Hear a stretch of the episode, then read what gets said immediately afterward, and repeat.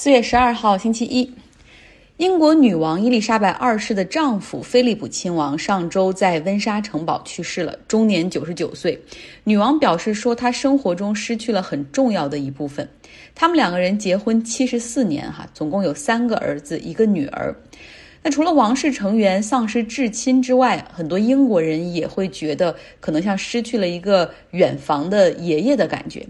菲利普亲王的葬礼将会在四月十七号，本周六，温莎城堡举行，到时候会进行现场直播。那根据他生前的遗愿，他的遗体将不会被展示，大家只能看到他的灵柩。然后这个灵柩上面呢，到时候会覆盖他的公爵旗帜，由四个部分组成。可以来到我的微信公号“张奥同学”上去看一下。右上角呢是他的祖国，就是他出生地希腊。然后左边呢是他。他另外一个以前拥有的国籍哈，丹麦的一个旗帜，左下角是黑白条旗，是他们这个蒙巴顿家族的这个旗帜，而右下角是爱丁堡旗帜。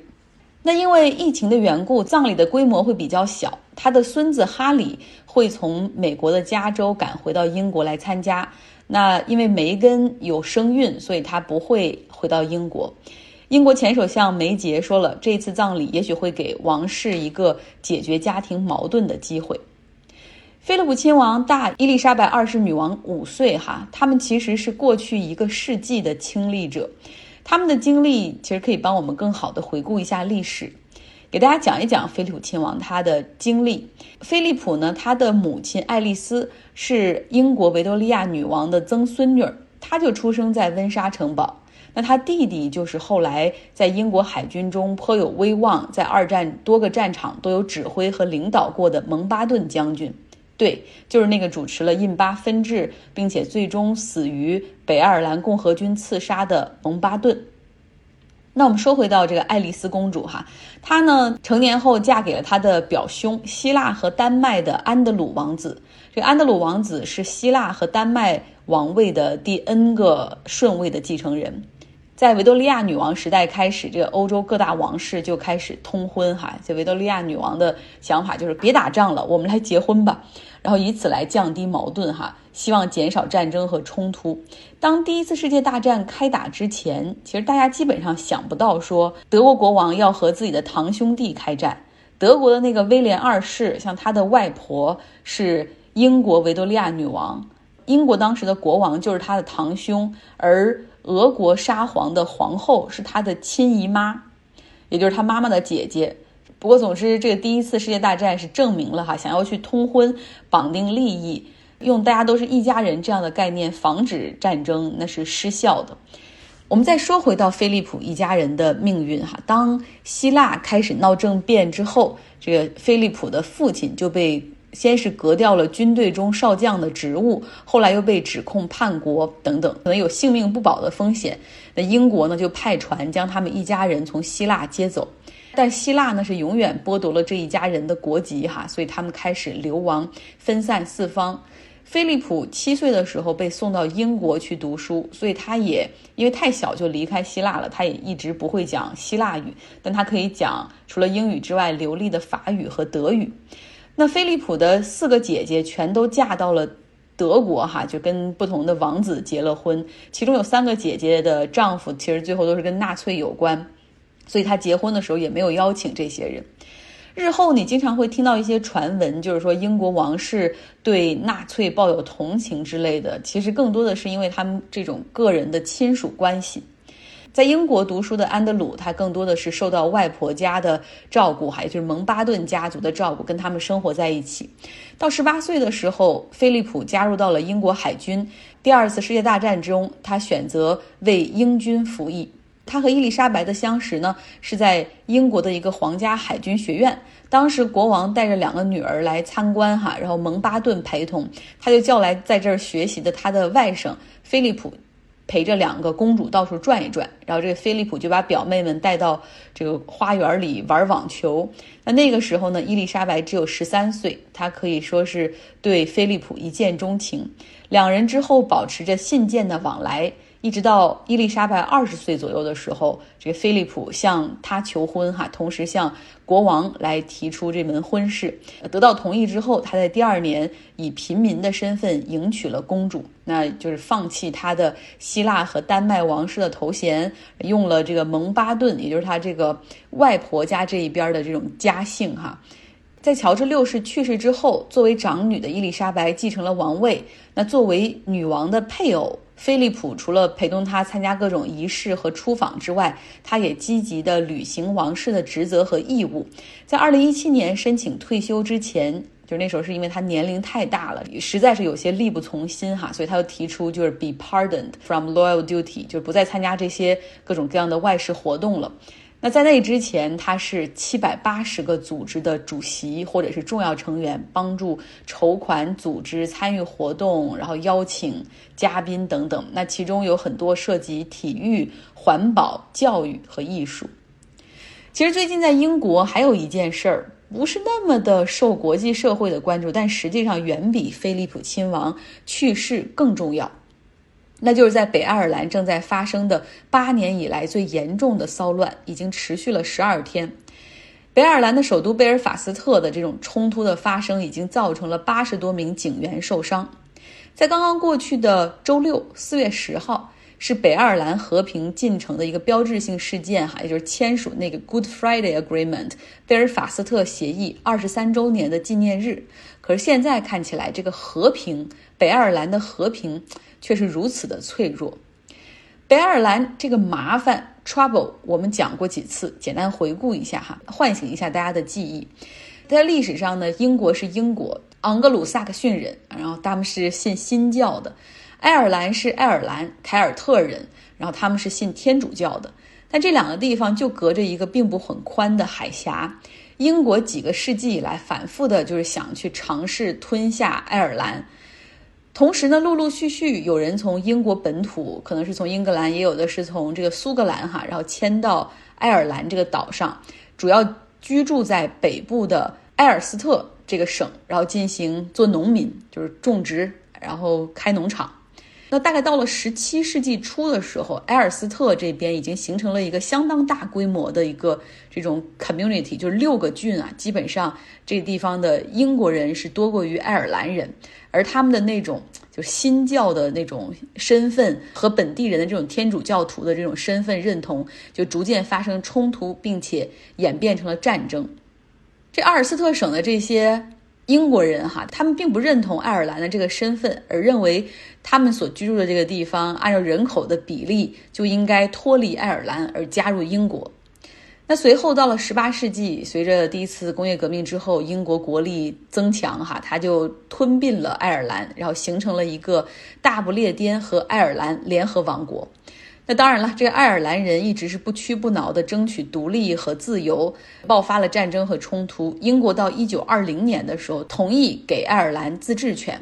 而在那个时候呢，北部的这个阿尔斯特省，他们就决定说：“哦，我们是希望继续留在英国的，那我们退出爱尔兰，留在英国。”在北爱尔兰中。其实也并不是所有人都希望留在英国哈。如果我们看到这个人口从宗教信仰的比例来看，大概百分之五十多信新教的这一部分人，有一些是强烈的要求，就是我们肯定是是英国人。那这一派呢，也被叫做 Unionist 联合派哈，认为应该和英国在一起的。那另外呢，人口结构中还有百分之四十左右，他们是天主教徒。然后呢，这一部分人中间。有一大部分是属于这种 Republicans，就认为北爱尔兰是爱尔兰不可分割的一部分，所以矛盾就产生了。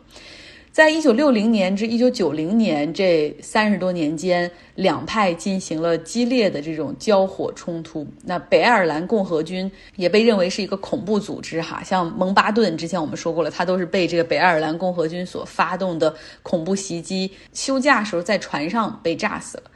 那英国人其实并不愿意把这北爱尔兰的这个交锋、冲突、交火称之为内战，他觉得这是一个局部战争，而且是低强度、低密度的这种战争，就把它称之为一个麻烦 （trouble）。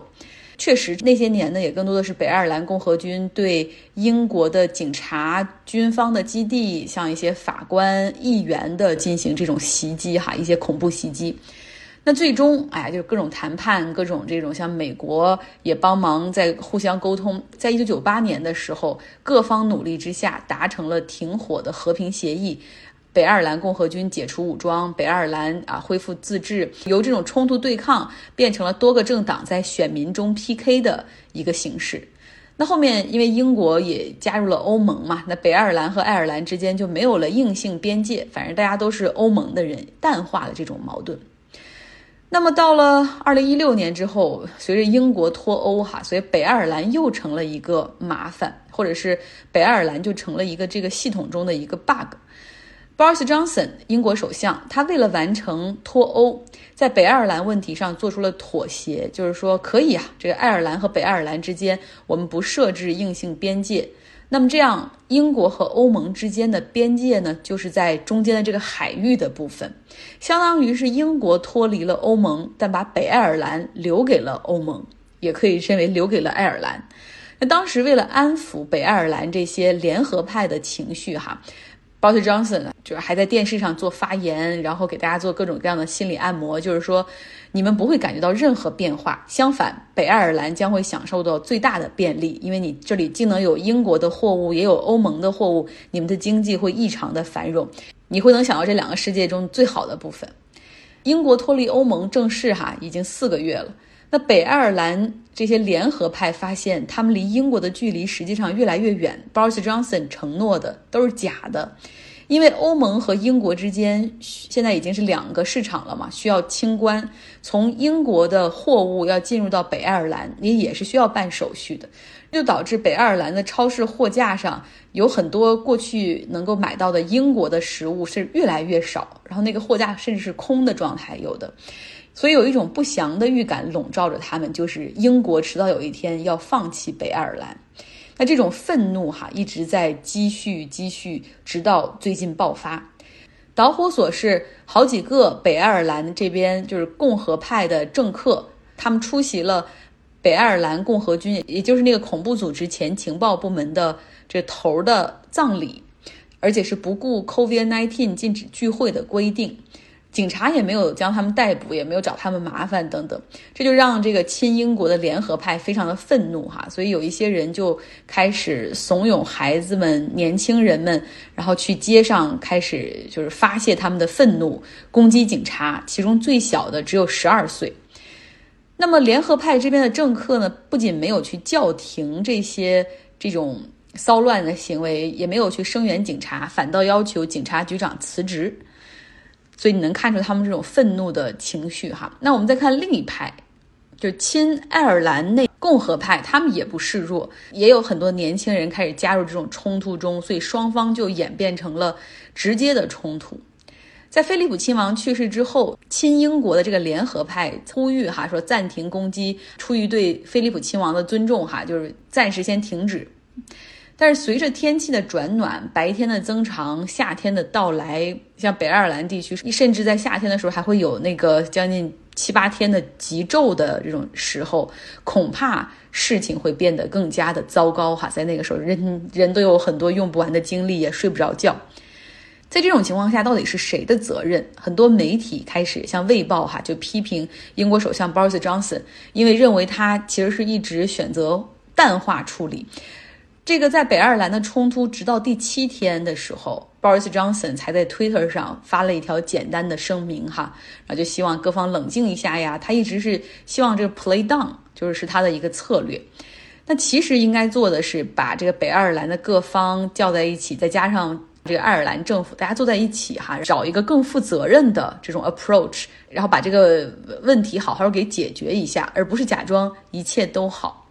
那么另外呢，其实，在黑白之间，怎么样去扩大在北爱尔兰地区这个中间地带也很重要。目前，据数据统计说，在北爱尔兰只有百分之二十的人他是不在乎这里到底属于英国还是属于爱尔兰，无所谓这种状态的。那剩下的那百分之八十的人，其实都是比较有强烈的观点的。所以你看，在这样的情况下，旧怨加上新仇，那可不是一点火就着。除了北爱尔兰之外呢，苏格兰也有事情在发生哈。那下个月呢，苏格兰会举行他们当地的这个地方选举。如果苏格兰国家党，也就是那个 SNP 党，他们可以获得超过百分之五十的席位的话，他们表示将会再次提出独立公投。在二零一四年的时候，苏格兰举行独立公投，那个时候是失败了哈，没能够成功的独立。呃，因为那个时候大家都属于欧盟的，你感受不是那么的深。但是后来在脱欧的过程中，可以看到这个苏格兰是压倒性的希望留在欧盟里面，不论是从他们的这种人的观念也好，他们的经济利益也好，都是希望留在欧盟的。但是就英国最后是脱欧了嘛，所以这对让这个苏格兰当地再次产生了这种要独立公投的的想法哈，他们认为自己不应该被英国而代表。那 Boris Johnson 表示说，他不会反对。苏格兰再搞一次公投，所以搞不好在二零二二年的时候，英国的版图也许会出现缩水。好了，今天就是这样。今天花了这么多时间给大家讲一讲英国哈，希望没有被我绕糊涂。祝大家有一个愉快的周一。